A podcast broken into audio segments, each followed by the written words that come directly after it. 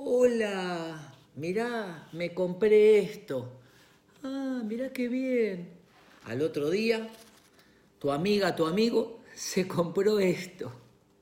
La gente que copia todo, la gente que imita.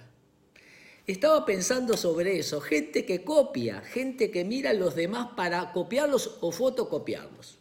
Se me ocurrieron tres posibles respuestas. Primero, un buen modelo. Un buen modelo hay que copiarlo. Una buena conducta hay que copiarla. Y uno explicita esa copia. Dice, che, me encantó lo que dijiste, lo que hiciste, lo voy a hacer yo también. Sos una fuente de inspiración, sos como un mentor, una mentora, y lo que estás haciendo, esa huella que dejaste, yo también quiero copiarla. La persona lo hace con alegría, lo dice y lo copia. Pero luego está la gente que copia porque no tiene rumbo. Entonces ve esto y va detrás de esto. Después ve otra cosa y va detrás de otra cosa. Te compraste la cartera y se compra la misma cartera. Te compraste los zapatos y van detrás de los mismos zapatos. No tienen identidad, no tienen rumbo.